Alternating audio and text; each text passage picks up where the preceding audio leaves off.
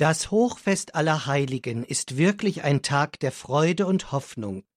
Allgemein bezeichnen wir diejenigen, die schon in der Anschauung Gottes sich befinden, also die im Himmel sind, als Heilige. Dazu zählt nicht allein die von der Kirche als Heilige erklärte, sondern eben alle, die im Buch des Lebens verzeichnet sind, wie es die Johannesapokalypse ausdrückt. Papst Johannes Paul II. definierte die Heiligen recht schön, dass diese der lebendige Kommentar des Evangeliums sind. Wie die Heiligkeit konkret wird, lehrt uns Christus selbst in den Maßgaben seines Evangeliums. Die Seligpreisungen, die am heutigen Allerheiligenfest als Evangelium verkündet werden, können wie ein Programm zum Heiligwerden angesehen werden.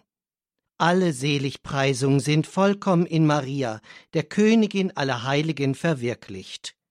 Von einigen anderen, die schon im Himmel sind, wollen wir die Seligpreisung etwas veranschaulichen. Selig, die arm sind vor Gott, denn ihnen gehört das Himmelreich. Antonius der Einsiedler, Franziskus, Clara von Assisi oder Mutter Teresa von Kalkutta lehren uns, nur Gott allein ist der Reichtum, sowie die Güter und Gaben dieser Welt müssen geteilt werden. Selig die Trauernden, denn sie werden getröstet werden. Hierbei können wir an die Mutter Monika denken, die durch Gebet und Tränen die Bekehrung ihres Sohnes Augustinus noch erleben durfte. Zu den Trauernden zählen wir die durch das Kreuz der Krankheit zur Heiligkeit heranwuchsen, wie Gemma Galgani, Anna Schäffer, Katharina Emmerich und die Seherin von Lourdes, Bernadette Souveraud. Selig, die keine Gewalt anwenden, denn sie werden das Land erben. Die Verkündigung der frohen Botschaft beinhaltet eine Revolution der Liebe, die gewaltig von innen und außen Menschen verändern kann beginnend von den biblischen Aposteln, vornehmlich mit dem Völkerapostel Paulus, haben wir großartige Glaubenszeugen, Cyril und Methodius, Patrick, Bonifatius, Franz Xaver, Pierre Chanel, Daniel Comboni oder große Märtyrergruppen in Japan, Korea, Vietnam, China und Uganda. Als Früchte der Glaubensverkündigung sind Rosa von Lima, der Seher von Guadeloupe, Juan Diego oder Josefina Bakita anzusehen. Gewaltlosigkeit und trotzdem etwas gewaltig verändern, da denke ich an große Seelsorgsgestalten wie Ambrosius, Bernhard von Clairvaux, Antonius von Padua, Petrus Canisius, Franz von Sales, Philipp Neri, Ludwig Maria Grignon von Montfort, Paul vom Kreuz, Alphons Maria von Liguri, Vinzenz Palotti, Johannes Bosco, Kardinal Newman oder Arnold Jansen. Das vergangene Jahrhundert hat zudem große Papstgestalten hervorgebracht, Pius X., Johannes der 23., Paul VI. oder Johannes Paul II.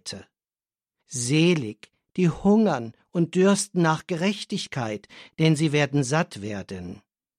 Es zählt zur Gerechtigkeit, wer nach der Freiheit der Kirche hungert und dürstet, gleich Brigitta von Schweden, Katharina von Siena sowie die Päpste Gregor VII. und Pius IX. oder aus der Zeit der nationalsozialistischen Diktatur Bernhard Lichtenberg, Pater Rupert Meyer oder Clemens August Kardinal Graf von Galen. Die um der Gerechtigkeit willen Verfolgten werden angeführt vom Erzmärtyrer Stephanus und Johannes dem Täufer, dann Blutzeugen aus der alten Kirche wie Laurentius, Agnes und Barbara, über Jeanne d'Arc bis hin aus neuerer Zeit Edith Stein, Maximilian Kolbe, Nikolaus Groß, Karl Leisner oder Jerry Popliwuschko. Die Barmherzigen, die selbst Erbarmen finden werden, sind die Heiligen der Nächstenliebe, wie Martin von Tours, Nikolaus von Myra, Hedwig von Schlesien, Elisabeth von Thürien, Vinzenz von Paul oder Adolf Kolping. Die heilige Reinheitsmärterin Maria Goretti kann als Beispiel dienen, die ein reines Herz haben und Gott schauen werden. Alle, die ihr Herz für Gott offen halten, zählen dazu, wie die Jugendheiligen Kasimir, Aloysius, Gabriel Possenti, die Seherkinder von Fatima, Francesco und Jacinta Marto oder Carlo Acutis. Auch die Ordensfrauen Gertrud von Helfter, Teresa von Avila, Margareta Maria Alacock, Therese von Lisieux oder Faustine Kowalska haben hier ihren Platz. Ein reines Herz haben der heilige Josef, die Eltern Mariens, Anna und Joachim, Maria Magdalena oder Martha, und dann andere Heilige des Alltags, wie die Ordensbrüder Felix von Cantalice, Konrad von Parzam und Isidor Delors beziehungsweise die Hauswirtschaftsschwestern Katharina Labouré, Ulrika Nisch oder Euthymia Üffing. Die letzte Seligpreisung lautet Selig die Frieden stiften, denn sie werden Söhne Gottes genannt werden. Als Friedensstifter tritt uns der Schweizer Nationalheilige Bruder Klaus entgegen oder der letzte österreichische Kaiser Karl, dessen Friedensinitiative im Ersten Weltkrieg scheiterte.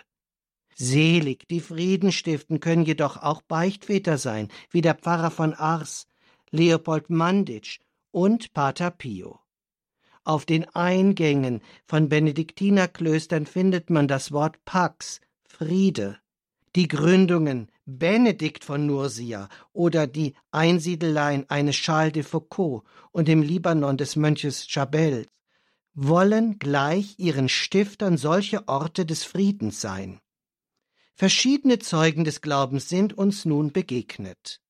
Sie haben gezeigt, Heiligkeit ist immer und zu allen Zeiten möglich.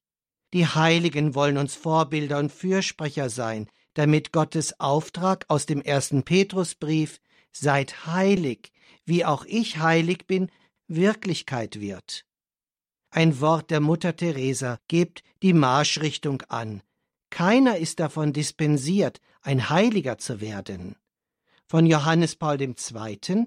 wird aus seinem Studium der Polonistik berichtet, wie Mitstudenten auf seinen Pult den Zettel hefteten Karl Wojtyla, Heiliger in Ausbildung.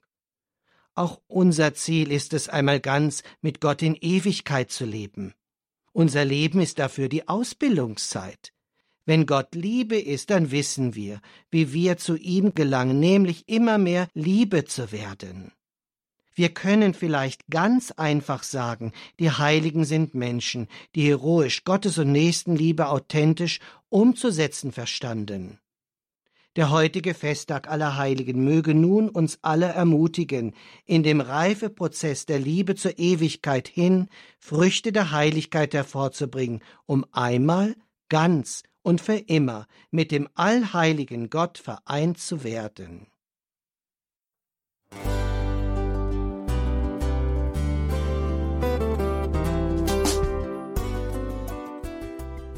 Liebe Zuhörerinnen und Zuhörer, vielen Dank, dass Sie unser CD- und Podcast-Angebot in Anspruch nehmen.